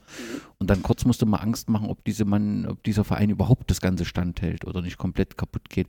Das ist schon eine sehr atemberaubende Entwicklung und man kann da schon auch viel falsch machen, oder? Ich habe da kann Martin noch mehr dazu sagen, der hat ja nun dreieinhalb Jahre dort verbracht, ähm, hat alles oder es stand alles unter dem Motto ähm, ohne oder mit Michael Hallung. Ja, und der hat im Prinzip für den Aufschwung gesorgt, auch finanziell Mittel zur Verfügung gestellt, auch sich äh, in der Region bedient, was die Spieler betrifft. Ja, das ist aber legitim, das kann man machen, machen wir auch nicht anders, wenn die Möglichkeit besteht. Ähm, aber da haben schon richtige fußballerische Größen auf dem Platz gestanden. Das war eine Mannschaft, die seinesgleichen gesucht hat. Und Martin, eigentlich eher die Antwort von dir. Äh, äh, kannst du mehr zu sagen? Also, du hast schon gesagt, es war eine unglaubliche Mannschaft und für mich sportlich auch die, die schönste Zeit, weil ähm, dieses Niveau habe ich nie wieder irgendwo bei einer Mannschaft gesehen, ähm, wo ich natürlich Mitglied war. Wie gesagt, waren beide Trübenbachs da, war Steffen Scheidler da, Dominik Müller, Doni Juraschek, äh, Tobias Eckermann und, und, und. Also, du kannst du jeden aufzählen. Das war schon eine unglaubliche Mannschaft, ist dann aber leider an den, an den, an dem Drumherum kaputt gegangen, muss man so sagen. Ja, aber es, man stand ja, musste befürchten eine Zeit lang, dass es in Eisenach keinen Fußball mehr gibt. Ja, also so zwischendurch, wo das so abwärts ging, hatte man schon Angst. Mittlerweile scheint es sich ja zu stabilisieren und man spielt dort äh, in der Landesklasse. Aber das war schon eine besondere Zeit. Das wusste ich gar nicht mehr, dass beide drüben in Eisenach gespielt haben. Stimmt. Ja, ist schon einiges passiert in der Umgebung. Wir sind im Jahr 2013 oder wir sind bei der 19. Ausgabe des Salzer Cups und jetzt gewinnt der FC Blau-Weiß Dachwisch Döllstedt. Du hast schon gesagt, Rivalitäten gibt es dort, aber insgesamt muss man schon sagen, auch eine spannende Entwicklung eines Vereins in, in, ja, im Umfeld von, von Langensalza, der im Prinzip, ja, darf ich das, ist, hoffentlich klingt es nicht respektlos, weil es meins nicht so die Kräfte der Dörfer bündelt und dann unter dem Dach Fahner Höhe bis in die Oberliga, natürlich auch mit ein bisschen Glück und so weiter, aber trotzdem bis in die Oberliga äh, aufsteigt, das ist doch schon recht eindrucksvoll. Also sportlich äh, kann man nur Hut ziehen. Ja, also Respekt, was äh, dort auch die handelnden Personen um Rolf Kramer, jetzt Tobias Busse, Christian Heim dort leisten. Ähm, es ist äh, natürlich als, als Fan dieser, dieses Vereins muss man sich halt alle fünf Jahre mal einen neuen Vereinsnamen gewöhnen. Ja, man hatte ja zeitweise mal FC Blau-Weiß Dachwig gehießen, dann wieder äh, SV Blau-Weiß Fahner Höhe gab es ja auch schon mal. Stimmt, stimmt. Ja, ja dann äh, war es die Spielgemeinschaft Dachwig Greventonner, ja, dann und dann hatte man sich dann doch dazu entschieden zu fusionieren und Fahner Höhe in den Namen aufzunehmen. Nein, also äh, das ist schon ein fußballverrücktes Dorf, würde ich es auch äh, jetzt auch mal nennen. Ähm, sie sind uns eigentlich immer einen Schritt voraus gewesen, was das Sportliche betrifft. Also wenn die in die von der Bezirksliga in die Landesklasse aufgestiegen sind, haben wir dann irgendwann zwei Jahre nachgezogen und auch in die Thüringen-Liga. Und die haben uns auch gesagt, na, dann zieh doch einfach in die Oberliga nach. Ja, also haben uns auch das, das, das viel Glück gewünscht, nächstes Jahr zu der Aufstiegsrunde. Ähm, aber das ist natürlich schon ein Gegner, mit dem man sich auch reiben darf, muss, soll. Das ist, äh, es gibt da viele äh, Berührungspunkte auch, ja. Und Christian Heim arbeitet hier in Langsalza, ja, am Gymnasium ist Sportlehrer, ja, und äh, da, da gibt es schon ab und zu mal Diskussionen, ja, in welche Richtung das dann gehen soll, ja. Und äh, äh, es ist aber gut, dass es auch solche Vereine gibt, sonst würde es ja eigentlich äh, nicht unbedingt Spaß machen, äh, dem Fußball. Gerade diese Derbys machen das ja aus. So ist das. Es gab aber bei diesem Turnier, und das ist, glaube ich, das einzigste Mal, auch so ein bisschen Rennereien drumherum. Es wurde dort ein Nachwuchsspieler angegriffen, äh, ein Auto ähm, demoliert und dann gab es eben auch Polizeieinsatz, Ermittlungen und Pipapo. Das war das erst, einzigste, erste und einzige Mal mit solchen Begleitumständen, weil du vorhin schon von fliegenden Tischen gesprochen hast, aber das war schon ein bisschen eine andere Qualität, oder? Polizeieinsatz war, glaube ich, das einzige. Ja, die haben zwar immer nur mal die Nase reingesteckt, mal geguckt, wie so, es so läuft, ob der Bierhahn läuft. Äh, aber dass die auch mal Ermittlungen aufgenommen haben, war, glaube ich, 2013 das einzige Mal. Da wurden ja auch äh, ja, einige äh, verbal angegangen, also wirklich verbal und auch Autos, äh, sagen wir mal, zerkratzt, ja, und das war weniger schön. Ja. War damals die Rivalität zwischen Nackter Reiter und einer Fangruppe aus der Umgebung. Und das blieb kurzzeitig in Erinnerung, ist aber mittlerweile auch äh, der Mantel des Schweigens drüber, würde ich es mal nennen. Okay, gehen wir 2014. Dort gewann Rot-Weiß Erfurt 2. Ähm, Besonders an dem Turnier war dass es ein Team Bundesliga-Legenden gab. Es waren Fußballer aus der Bundesliga. Ich glaube, Jörg Heinrich war der Einzige, der sich angesagt hatte, dann aber nicht konnte. Ähm, Biblica war dabei, Steffen Karl ist mir noch in Erinnerung. Was war damals der Hintergrund für diese Einladung? Weil es der 20. Salzer Cup war. Ja, wir haben gesagt, wir haben hier ein Jubiläum, wir wollen mal durchstarten. Die Halle ist zwar eh voll, aber wir wollen mal was Besonderes machen. Und da haben wir uns mit dem, mit dem Thüringen damals zusammengesetzt, wie kann man das finanzieren? Organisieren. Und der hatte noch Kontakt zum Steffen Karl, der das damals organisiert hat. Ich war damals auch mal mit in äh, Chemnitz. Äh, Jungs, kommt rein. Das ist ja eigentlich ein, ein Schlitzohr, ja, der Karl. Der steht ja nicht umsonst, wenn man mal Wikipedia guckt, dass da auch ab und zu mal juristische Auseinandersetzungen waren mit irgendwelchen äh, Spielmanipulationen. Aber ich hab, kann das nicht beurteilen, ja. Auf jeden Fall ist das ein cooler Typ, so habe ich noch kennengelernt, ja. Und der hat gesagt, Jungs, ich mache das alles, äh, das ist der Betrag und äh, alles, was die anderen kriegen, das entscheide ich, ja. Und das haben wir ihm die Kohle gegeben und dann haben, waren die Jungs da, ja. Ob das ein Federico von Karlsruhe war oder Sixten Veit, sagt mir noch was. Ähm, da äh, Silvio Renn war, glaube ich, dabei und, äh, und noch einer, der Carsten Lakis. Sagt dir Carsten Lakis was? Bayern München. Hat ein Spiel für Bayern gemacht, nämlich er ist eingewechselt worden, wo Jürgen Klinsmann in die Tonne getreten hat. Und er war der eingewechselte Spieler. Ja? Und den habe ich damals noch ins Hotel gefahren und hat er mir die Geschichte erzählt. Und äh, ja, war ganz witzig. Die haben ja alle im Alpha-Hotel geschlafen. Wir haben dann früh noch Frühstück zusammen gemacht. Ja, siehst du mal ein paar Jungs, die du halt mal im Fernsehen gesehen hast. Aber die waren eigentlich überhaupt nicht abgehoben. War eine, war eine prima Truppe. Für dich was Besonderes, Martin, oder eigentlich völlig egal, mit wem du hast gar nicht gespielt, oder? Du guckst so skeptisch. Ich überlege gerade, aber ich, ich habe auf jeden Fall nicht gegen sie gespielt. Wir waren nicht in derselben Gruppe und ich weiß auch gar nicht, ob Eisenach in dem Jahr dabei war. Doch, die waren im Finale. Gegen Dachwig. Nee. Nee, nee, wir sind jetzt im, im, in der genau. 20. Ausgabe Rot-Weiß einfach 2 gegen Dachwig Stellstedt. Jetzt, Ich bin der Meinung, Daniel Reich war kein Freund von, von Hallenfußball. Sag. Okay, okay, gut, gut. Ah. Gut, gut. Okay. Ähm, Piplitzer ist auf jeden Fall so ein bisschen auffällig ähm, gewesen. Da gab es sogar eine Choreo von den, Brenz, äh, von den Fans, die Thomas Love für Preußen draufgeschrieben haben. Tatsächlich ist er ja dann kurze Zeit später nach Thüringen gekommen, zwar nicht nach Bad Langensalza, sondern ähm, nach Nordhausen und hat dort Torwarttrainer gemacht. Was hast du für Eindrücke von ihm? Das ist ein Unterhaltungskünstler. Der hat äh, das Publikum äh, damals auch äh, wirklich mit, mit ein paar Kunststückchen, äh, der hat mal mit der Hacke einen rausgeholt, ja. Also das, das ist wirklich einer, den du in so ein Turnier immer einbauen kannst, ja. Und, und war natürlich für jeden auch äh, Ansprechpartner, ja. Die konnten, die Kinder konnten bei ihm Autogramme holen, die, die, die äh, konnten Fotos machen, ja. Also das war wirklich eine gelungene Sache damals. Und äh, ich kann mich noch an den Michel Dinze erinnern. Kennst du den noch? St. Pauli, äh, dunkelhäutiger Spieler. Aus dem Kongo kommt. Aus dem Kongo Ja, kommt er, genau. Der kam Freitagnacht hier an, äh, rief dann bei mir an, sagt, wo ist mein Hotel und so, gell, kann ich hier noch irgendwo was trinken gehen, weil ich bin ja hier im Osten und ich bin ja dunkelhäutig.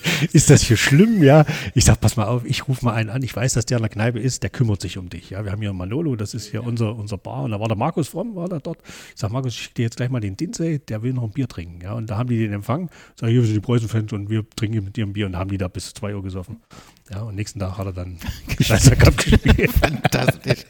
ähm, Nochmal zum äh, Sieg von Rot-Weiß Erfurt 2. Die sind ja dann zwei Jahre später aufgelöst worden. Äh, haben auf jeden Fall zweimal im Finale ähm, gestanden. Habt ihr euch auch mal die erste Mannschaft von Rot-Weiß gewünscht? Oder war das im Prinzip nie ein Thema wie vor uns, weil du gesagt hast, das ist einfach finanziell nicht machbar und das sind falsche Ansprüche und pipapo? Doch, haben wir auch an, Anfragen gestellt. Ich kannte auch damals den, ähm, na, wie ist der Präsident? Der Insolvenzverwalter, der Rombach, äh, immer mal gefragt, aber er sagt, die sind äh, zwischen den Feiertagen immer eigentlich im Urlaub, die Jungs, ja, weil das war ja damals dritte Liga. Ähm, keine Chance, die erste Mannschaft da zu kriegen. D dieser Termin passt einfach nicht in den Kalender rein. Kann man ja auch verstehen. Ne? Jetzt wird es funktionieren. Mhm. Ja, jetzt äh, war auch auf dem Schirm bei uns, sie einzuladen, aber das hat dann halt nicht funktioniert durch die ganze Lage. Ich weiß nur, damals war Trainer von Rot-Weiß Erfurt 2. Kommst du niemals drauf? Carsten? Hensel.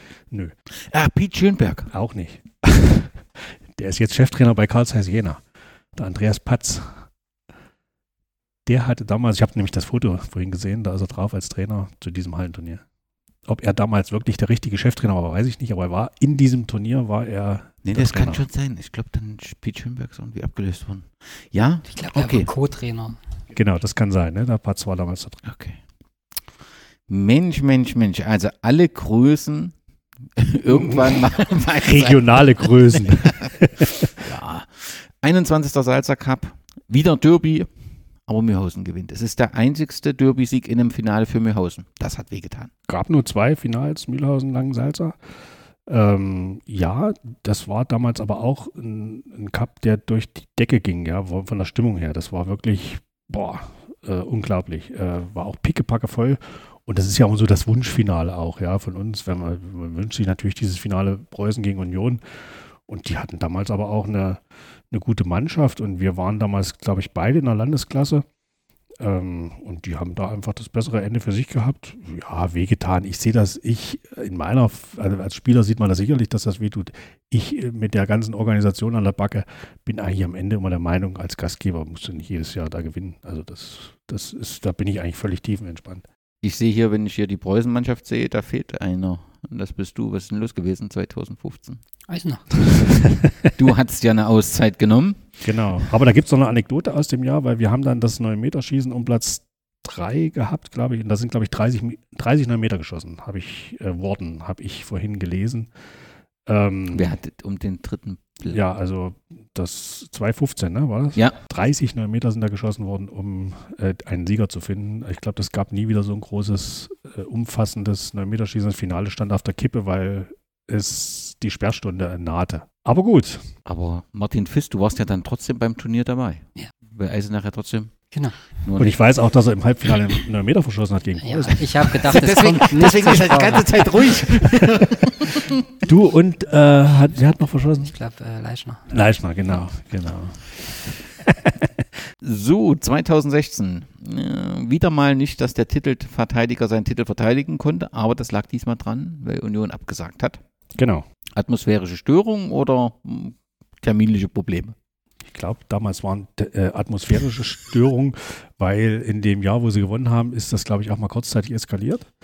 Da ist da, oh, ich weiß gar nicht mehr, irgendeiner ist da äh, auch verbal der, auf der Tribüne, sind die Eltern angegangen worden und da bin ich noch dazwischen gegangen. Da hat es kurzzeitig mal, äh, ja, nicht mehr gepasst, was die, was die Gastfreundschaft betrifft, würde ich mal nennen. Ja, ich glaube, das war der Bernstorff, das Sven Bernstorff. Und äh, mit dem habe ich aber mittlerweile auch, äh, bin ich im Reinen und äh, das passt auch und passt schon. 22. Salzer Cup, SV 09 Arnstadt gewinnt 3 zu 0 den, gegen den FC an der Fahner Höhe. 2016, kann das sein? Ja. Wahrscheinlich, ne? Ja. Ihr hattet wieder eine besondere Mannschaft, das Team Marco Engelhardt und Frenz. Bevor ich frage, wer in dem Team gespielt hat, die Beziehung zu Marco Engelhardt ist, habe ich das Gefühl, eine sehr innige. Also Marco hat ja hier im Nachwuchs gespielt und ähm, ich habe das Gefühl, wenn ihr ihn braucht, ist er da und er ist auch gern da, wenn er mal da ist. Also wir telefonieren regelmäßig, würde ich nennen. Äh, sein, sein Job momentan ist ja Scout bei Werder Bremen. Äh, er hat das, letztens war er beim Sponsorenabend hier, hat er so ein bisschen erzählt aus seiner Tätigkeit. Äh, habe ihm auch eine recht äh, äh, ja, komische Frage gestellt, weil er ist für Scouting verantwortlich und Bremen ist abgestiegen. Das muss ja irgendwas nicht funktioniert haben im Scouting.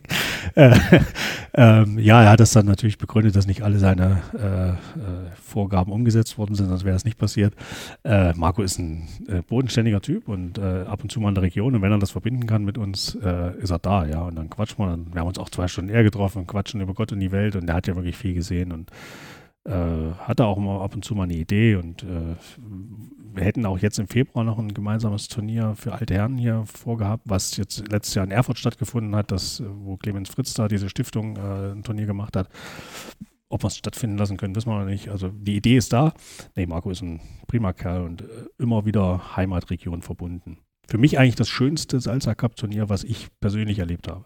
Weil? Durch diese Mannschaft mit Clemens Fritz, mit Marco, mit äh, Kevin Möwald, Theo Bergmann, äh, das waren einfach Größen, die auch noch aktiv gerade waren. Ja, der Clemens hat ja damals noch in Bremen als Kapitän gespielt, ja, und äh, diese Mannschaft, die da aufgetreten ist, die hat für die Kinder so viel Gutes getan, ja. Die sind mit den G-Junioren damals eingelaufen, ja. Ich weiß noch, mein Kleiner damals ist mit, mit dem Engelhardt eingelaufen.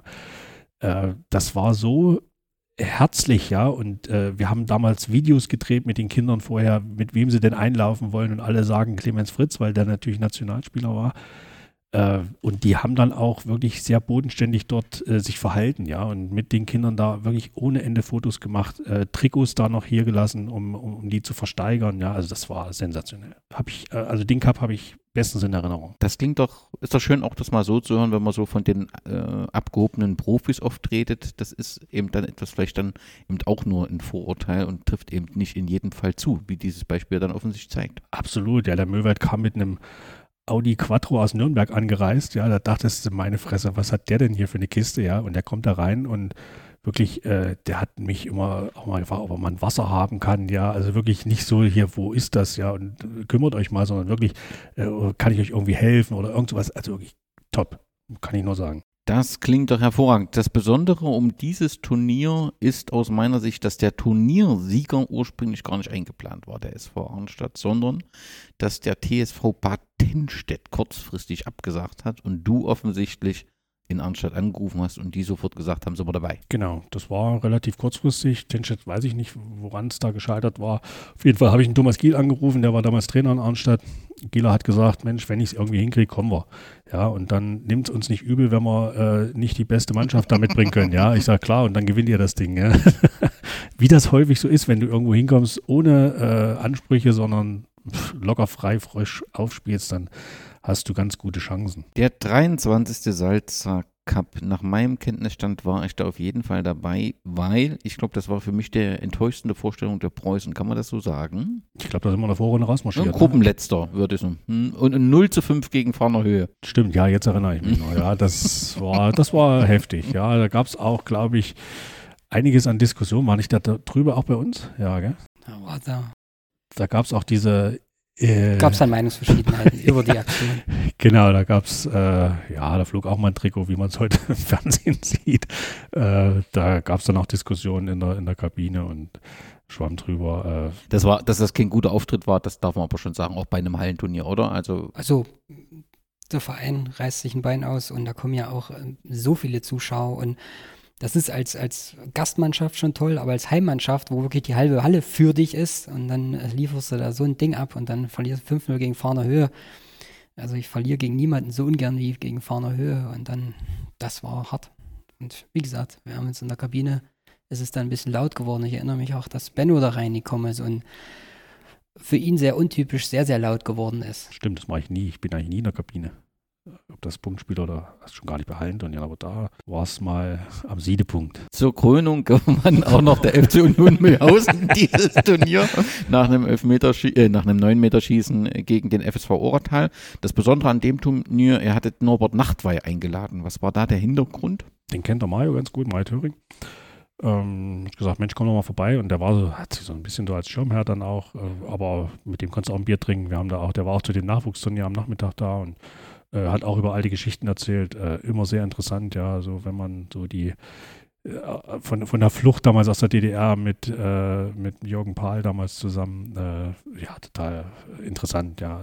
Solche Leute ist immer froh, wenn wir die für den Cup gewinnen können. Das ist immer, ist immer ganz interessant. Ähm, bei dem Turnier hatten wir aber auch eine Ex-Preußen-Player-Mannschaft dabei. Ja, also die mal, wir haben eine Mannschaft zusammengestellt, die mal bei uns gespielt haben. Da war da, da Sebastian Arnold dabei, Christian Hatzky, Daniel Hübschmann, ich weiß nicht, der Schwarzhaupt war dabei. Lorenz. Lorenz, genau. Äh, Trainer war, glaube ich, da Thomas Rafka, genau. Die haben mehr Punkte geholt als unsere erste Mannschaft. ja, hat das alles abgerundet. Ja, ja, genau. Ähm, ich weiß nicht, vielleicht war das sogar in dem Fall mit Sven, äh, in dem Turnier mit dem Sven Benzoway. Ich habe ein Zitat von dir gefunden. Das kann auch sein, ja, ja. Dass du sehr nachdenklich warst und äh, müssen uns äh, in Frage stellen und werden sowas nicht hinnehmen hinsichtlich äh, Preußen-Fans und äh, da wurdest du als sehr nachdenklich. Da war das wahrscheinlich zu Ja, da war das mit Bernsdorf, genau. Ja. ja. Gut, kommen wir zu 2018. Dort gewinnen die Preußen gegen Arnstadt im 9-Meter-Schießen. Gerd Tupeit, Gerd Tupeit, richtig ausgesprochen, ähm, Journalist von der Thüringer Allgemeine, der schrieb. Bester Mann. Kann ich so sagen. Er sagte zu diesem Turnier Sicherheitsfußball, wenige Tore, weite Schläge ins Nichts und viele technische Stockfehler waren zu sehen. Es gab wahrlich schon bessere Salzer Cups. Da hat er sicherlich recht, wenn man das Finale sieht, 0 zu 0. und dann gab es ein 9-Meter-Schießen. Äh, ja, äh, der Gerd ist immer in seiner Beurteilung sehr streng, würde ich es mal nennen. Ja, der äh, erwartet, wenn er zum Salzer Cup kommt, äh, Kabinettstückchen und äh, ordentlichen Hallenfußball. Das war in dem offen, Jahr offenbar nicht so. Ja. Äh, in dem Fall muss ich mal sagen, äh, scheißegal, wir haben gewonnen. ja. Martin, aber war eine schöne Anekdote. Ich glaube, das Finale kannst du dich erinnern, wer da am Tor stand, gell? Florian Engel. Florian Engel. Weil Was war Max, passiert? Max Geisler kriegt anderthalb Minuten vor Schluss bei 0-0, äh, schubbt er ein völlig äh, komischerweise schubbt er seinen Gegenspieler in die Bande und drückt ihn da rein und kriegt da zwei Minuten. Es waren aber nur noch anderthalb Minuten zu spielen, dann stand 0-0. Ne? Und Engel geht ins Tor. Und ja, einen besseren Torwart hat man noch nie. Für die anderthalb Minuten, ja. ja, also es kam nicht so viel drauf, aber er hat dann im 9-Meter-Schießen äh, keinen gehalten und wir haben trotzdem gewonnen, weil anderen Pfosten ging. und er hat sich da aber berechtigterweise natürlich vorm Fanblock dermaßen feiern lassen, dass er, glaube ich, in dem Moment äh, ja, äh, König der Welt. Ja, er wird das Turnier nie vergessen. ja. Eine kuriose Szene muss es noch gegeben haben, dass in einem Spiel plötzlich der Ball oder der Turnierball fehlte, weil wo drei schon unterm Dach waren und einer war irgendwie platt. Also da gab es so ein Bälle. Ja, in dieser Halle, äh, wenn du da wirklich, und der, der Gerd Tobert hat es ja geschrieben, es flogen Bälle in sonst welche Richtung und manche sind halt wirklich unterm Dach stecken geblieben. Äh, ich glaube, wir hatten schon mehr Bälle in der Halle, aber gerade nicht zur Verfügung. Aber äh, da mussten wir halt mal irgendwie die, diese, diese Dinger da runterlassen, ja, wo, wo die da drin gehangen haben. Ja, das sind halt so Anekdoten. 2019, dann sind wir in Mühlhausen. Ähm, Im Finale Arnstadt gegen Martin Rother 1 zu 0. Ich nehme an, Martin äh, Arnstadt als, als Thüringen-Ligist, Martin Rother als 2019 Oberligist. Nee, die sind da aufgestiegen in die Thüringen-Liga. Okay. Äh, aus der Thüringen-Liga in die Oberliga, genau. Okay. Äh, Arnstadt gewinnt 1 zu 0 und die Presse spricht vom stärksten Salzer Cup aller Zeiten, weil ein Oberligist fünf Thüringen-Ligisten von der Besetzung her. War es dann auch vom Sportlichen ein starker Salzer Cup? Also ich, das war immer nur so meine Wahrnehmung. Wenn im Vorfeld viel darüber gesprochen wurde, wie viele gute Mannschaften dabei sind und wie hochklassig es wird, war es dann doch immer sehr taktisch geprägt. So kann man das, glaube ich, nett formulieren. Das stimmt, ja, obwohl Martin Rohler damals mit, mit, mit Suliman und El Hatsch, die hatten schon gute Hallenspieler dabei. Äh, Benny Hertel war, glaube ich, Torschützenkönig. Ähm, die hatten, waren eigentlich Favorit, ja, und Arnstadt hat das wieder mal aus der kalten Hose gewonnen gehabt damals. 500 Zuschauer, Görmann-Halle heißt das, ne? Görmar, das ist Görmar. Hm. Ähm, War es Maximum 500 Zuschauer? Ja, ne? Mehr passten einfach Ja, hätten, wir hätten schon noch 100 irgendwo untergekriegt. Ja, es, äh, Mühlhausen ist jetzt auch nicht unbedingt eine Hallenfußballstadt, würde ich es mal nennen.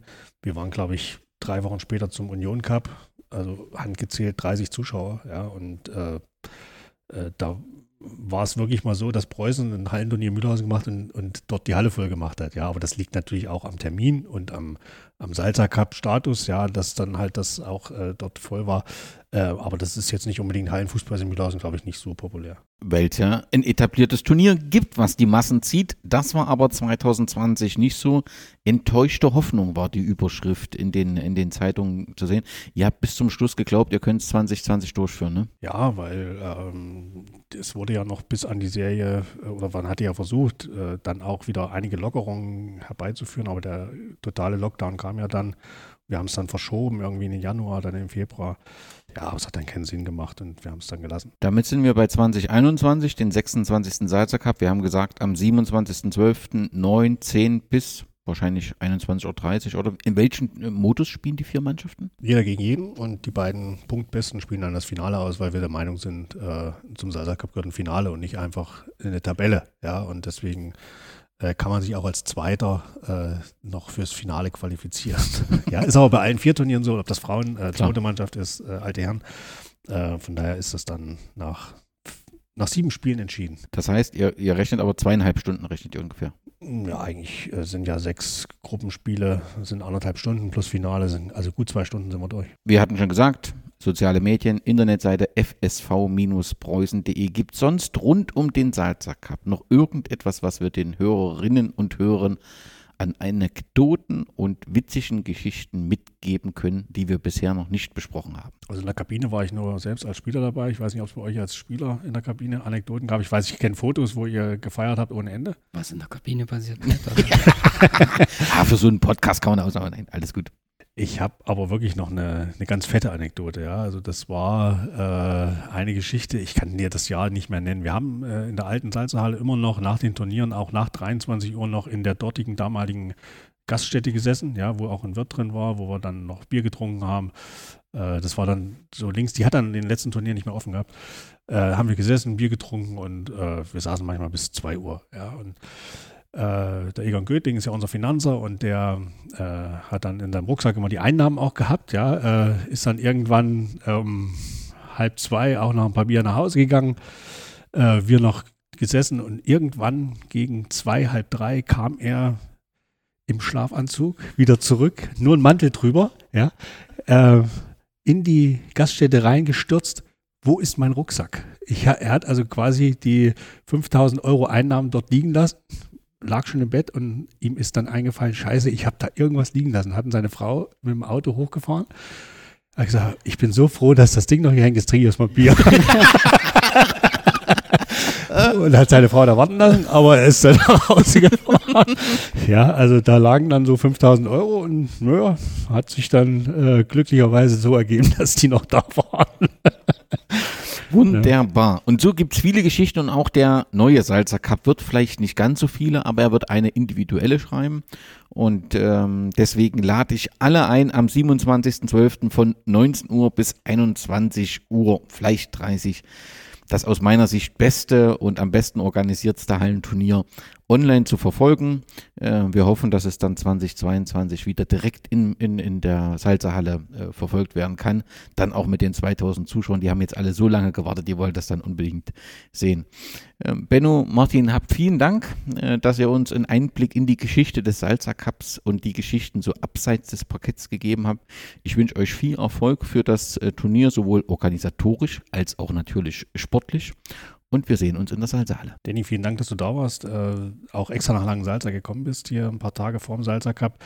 Äh, vielleicht noch mal eins äh, zur Ergänzung. Ich glaube, äh, Salsa Cup, äh, wir haben jetzt viel über den Männer Salsa Cup gesprochen. Salsa Cup ist Stimmt. viel auch für die Jugend. Ja? Also die, die, unsere Jugendmannschaften brennen auf den Salsa Cup, weil in jeder Altersklasse wird ja das Turnier gespielt und die haben auch immer ganz viele Zuschauer, weil das halt zwischen den Feiertagen ist. Viele haben frei, Eltern, Großeltern kommen.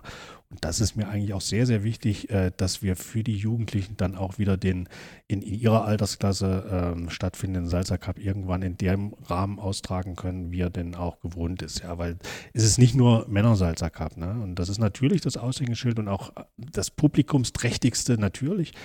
Aber ich weiß auch, und meine Kinder spielen ja auch gern Salzer Cup, äh, wenn die da hingehen, sind die mindestens genauso motiviert wie die Männer, ja. Und das, das müssen wir immer bedenken, dass Salzer Cup auch Jugendsalzer Cup ist. Ne? Mit diesen präsidialen Worten endet diese Ausgabe des Podcasts. Macht's gut und vielen ja, Dank. Schöne Feiertage, Dennis. Danke für Einladung. Ciao.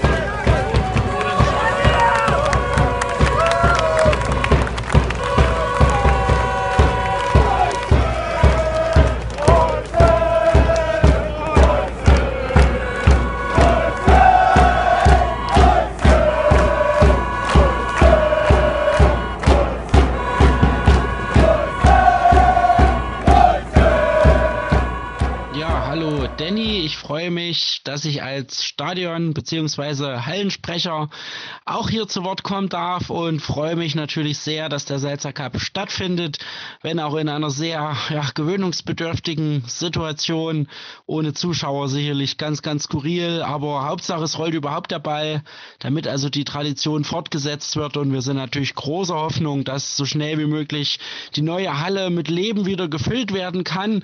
Ja, die neue Halle ist richtig toll geworden. Ich hatte letztens bei den alten Herren selbst äh, die Möglichkeit, beim Training damit zu machen und habe mich erstmal umgeschaut, äh, mehr in die Halle reingeguckt als auf das Spielfeld, also mit der Gegentribüne und alles neu und modern ist schon toll geworden.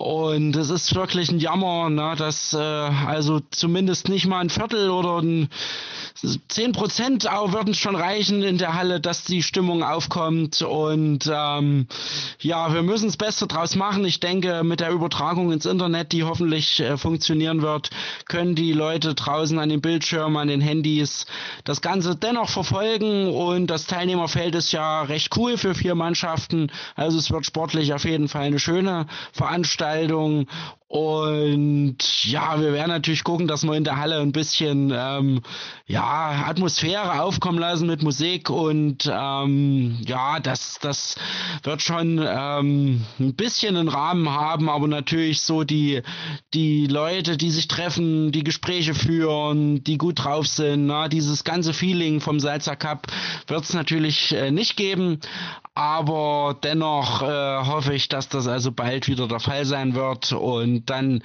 hoffentlich nächstes Jahr die Halle wieder richtig eingeheizt wird mit Stimmung von den Rängen, so wie das äh, Jahr und Tag der Fall war. Und ja, mal gucken, jetzt haben wir ja auch viel mehr Platz für, für weitere Choreos. Du hast ja unsere Choreografien in den vergangenen Jahren immer sehr gut mit der Kamera auch verfolgt und diverse Fotos geschossen.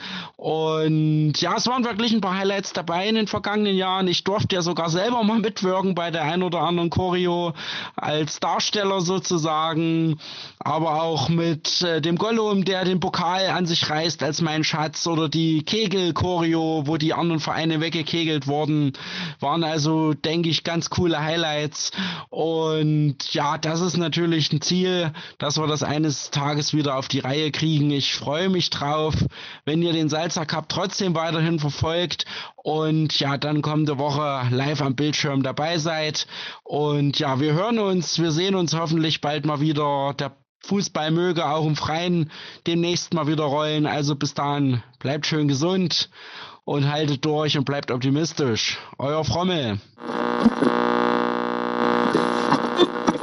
Ja, und wenn ich hier gerade mal in der Leitung bin, möchte ich die Gelegenheit nutzen, ein kleines bisschen Schleichwerbung zu machen, denn Danny, du weißt das, du warst auch schon zu Gast. Ähm, ich mache auch einen Podcast mit einem weiteren Mitstreiter, mit dem Töngi aus Mühlhausen. Das ähm, haben wir vergangenes Jahr kurz vor Weihnachten angefangen, mehr so als Schnapsidee, aber es ist eigentlich ganz gut äh, geworden, hat sich gut entwickelt, sodass wir da im Winter und Frühjahr einige coole Folgen mit einigen doch recht bekannten Fußballern aus unserer Region, die auch höherklassig spielen, ähm, aufnehmen konnten. Natürlich ist das dann im, im äh, Frühjahr etwas eingeschlafen, als ja dann ab Mai der Ball wieder rollte. Aber jetzt äh, vor weniger Zeit äh, haben wir tatsächlich mal wieder eine Folge aufgenommen.